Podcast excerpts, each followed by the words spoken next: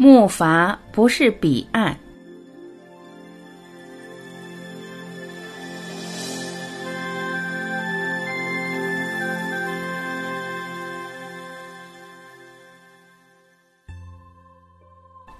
那年冬季，佛陀住在毗舍离。一天，正当他在离大林精舍讲堂不远处禅坐时，几个比丘在精舍另一处的原地自杀而死。佛陀知道后，便询问他们自杀的原委。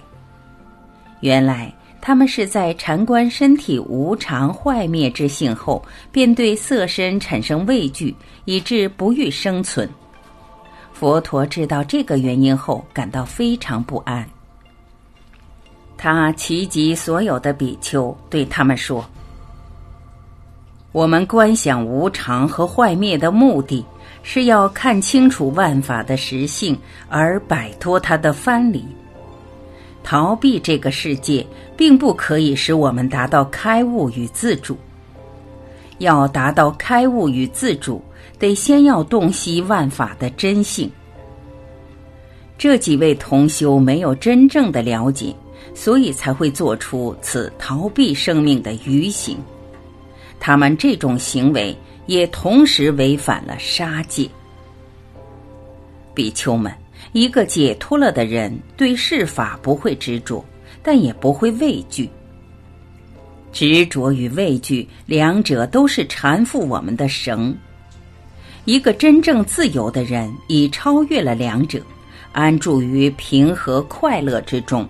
这种快乐是不可量度的。一个自由自主的人不会执着于恒常性和独立我体这等狭见，也不会执着于无常和无我的边界。比丘们，你们要理智的本着无执的精神去学习和修行教理。接着。佛陀指导他们实习下意识的呼吸，以帮助他们调息和振作起来。佛陀回到舍卫城之后，更讲说了很多有关破除执着的言教，以对治一个名叫阿利陀的比丘对教理的误解。面对着一群在奇缘精舍的比丘，佛陀说道：“比丘们。”如果你们误解了教理，就很容易会被困于狭见之中，因而令自己和别人痛苦。你们对教理的聆听、理解和实行，都是需要运用理智的。一个了解蛇的人，会用一只有叉的棍子来按下蛇颈，然后才把它拿起来。如果他拿起蛇的尾部或身部，它便很容易被蛇咬到。正如你会运用智巧来捕蛇，你也应该同样的修学教理。比丘们，教理只是形容真理的工具，不要当它就是真理。指着月亮的手指不是月亮，手指只是用来指出月亮的方位。如果你把手指当作月亮的话，你便永远不知道月亮是什么。教理就像一艘承载你渡河到对岸的木筏，我们需要木筏，但木筏并不就是对岸。一个聪明的人到了对岸之后，是不会扛着木筏到处跑的。比丘们。我的言教就像那木筏，是帮助承载你们往超越生死的彼岸的。好好用那木筏承载你们到达彼岸，但不要执着它是你的而不肯放下。不要被困于法理之中，你们一定要懂得把它舍放。比丘们，我所传授给你们的言教，如四圣谛。八正道、四念处、正觉七因素、无常、无我、苦、空、单一和无求等，都是需要以开明理智的态度研学的。用这些教理来帮助达到解脱是对的，但谨记不要对他们执持不舍。比丘尼的精舍住着五百名尼众，他们时常邀请佛陀和奇缘精舍的尊者前往开示。佛陀安排了阿难陀尊者负责选派比丘前往尼舍说法。一天，他选派了婆达比丘。虽然婆达比丘在修行上已证得很深的果位，但他的口才却不见特出。一日，他起食后在林中独自用饭完毕，便前往尼舍。比丘尼都热切地接待他。乔达米比丘尼请他升座开始。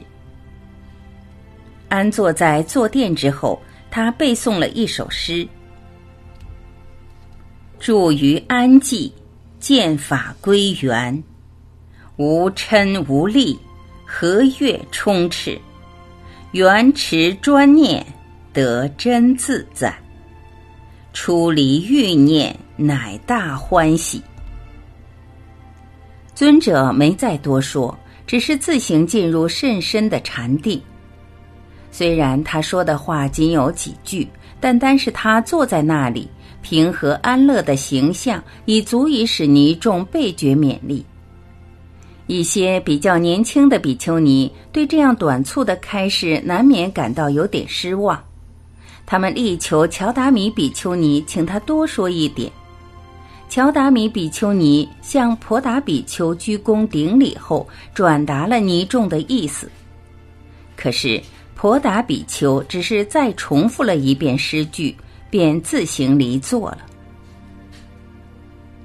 数日后，佛陀获悉婆达尊者的开示，有人向他提议，日后或许应该选派教善辞令的比丘前往说法，但佛陀的回应是，那比丘的临场比他所说的内容更为重要。一天起时回来，佛陀到处也找不到阿难陀。罗侯罗尊者和其他的比丘都说没有见过他，只有一个比丘报告说他好像看见阿难陀在临近不可接触者的村落中乞食。于是佛陀便叫那比丘前去找他。那比丘找到阿难陀回来，但同时也带了两母女到精舍见佛陀。那女儿的名字叫摩登伽女。佛陀细听阿难陀这天迟回精舍的原因。数星期前的一天，阿难陀起食后回精舍的路上，突然感到口渴。他在不可接触者村里的一个井边停下来。这时，他看见摩登伽女正把木桶放下井里提水。她是一个可爱的女子。阿难陀向她请求一点水喝。但她拒绝了。他告诉阿难陀，他是一个不可接触者，因此恐怕给僧人供水会污染他。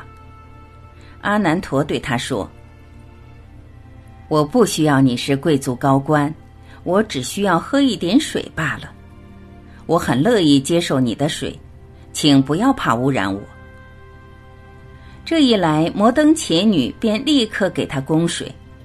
他觉得自己对这个英俊和蔼、说话温文的僧人很倾慕，他时已对他充满爱意。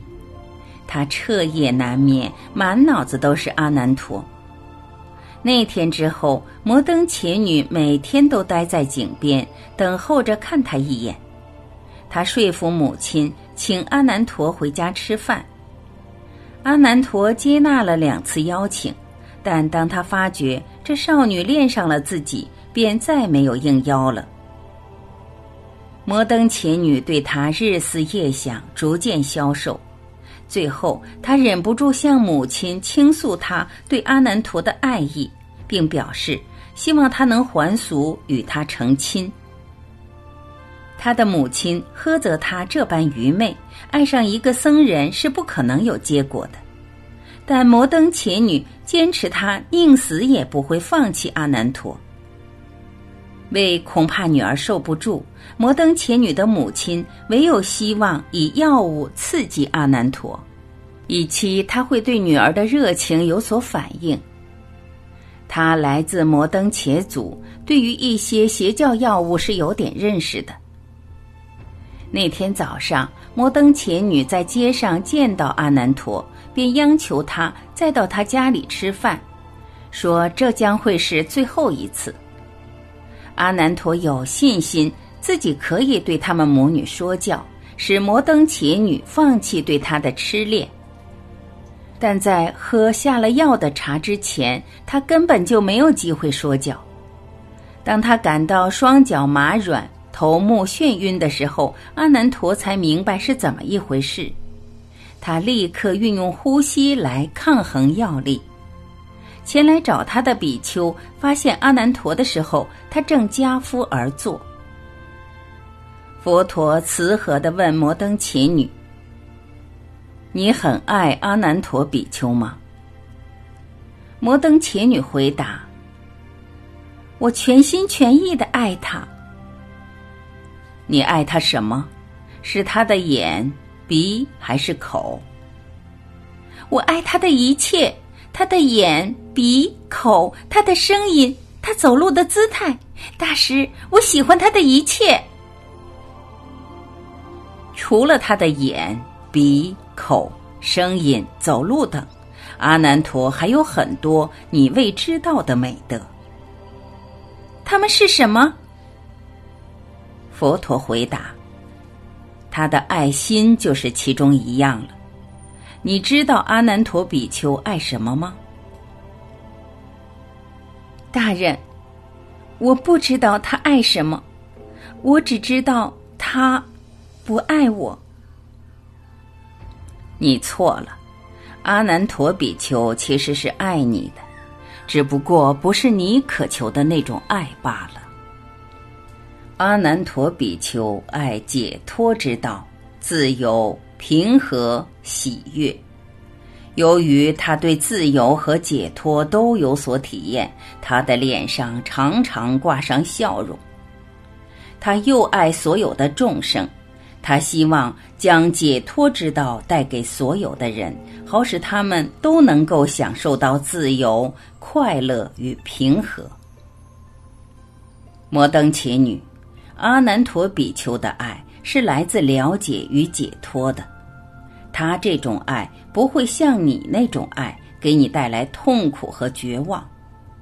如果你是真的爱阿难陀比丘的话，你便会明白他的爱，而且更会让他继续生活在他选择的解脱之中。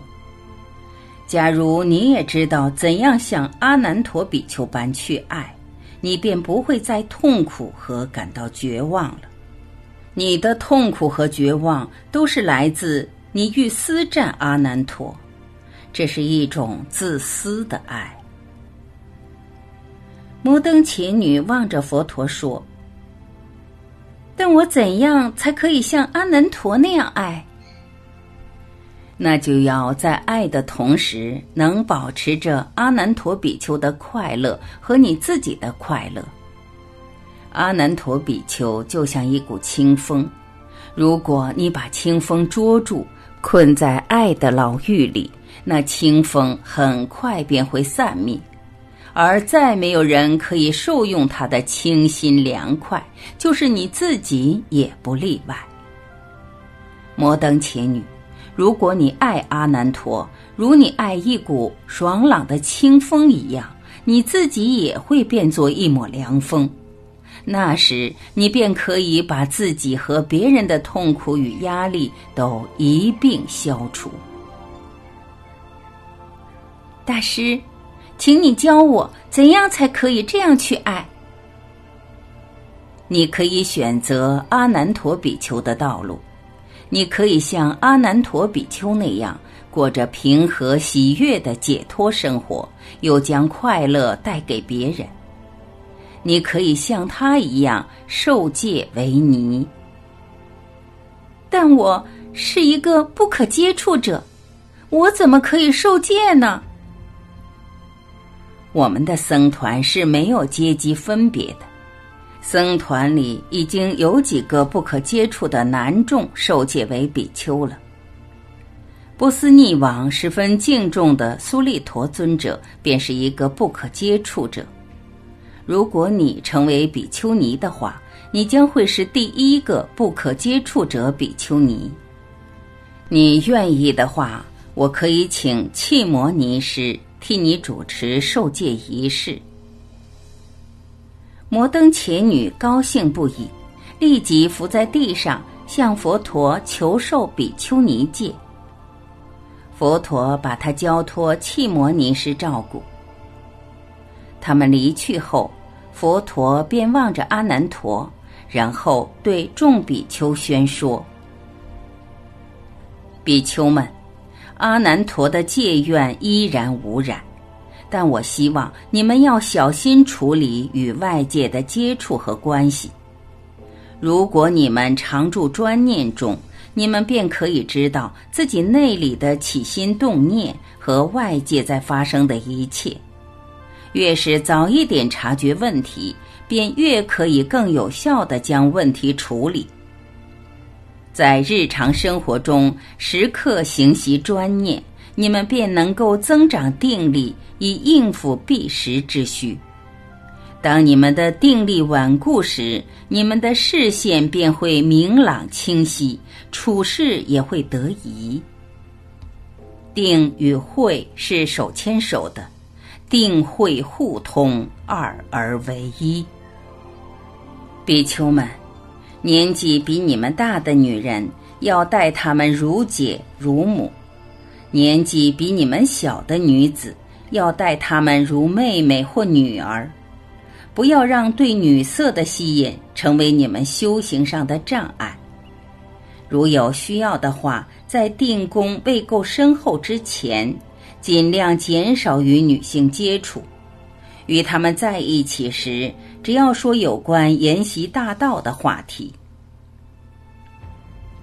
比丘们都很高兴地接受佛陀的指示。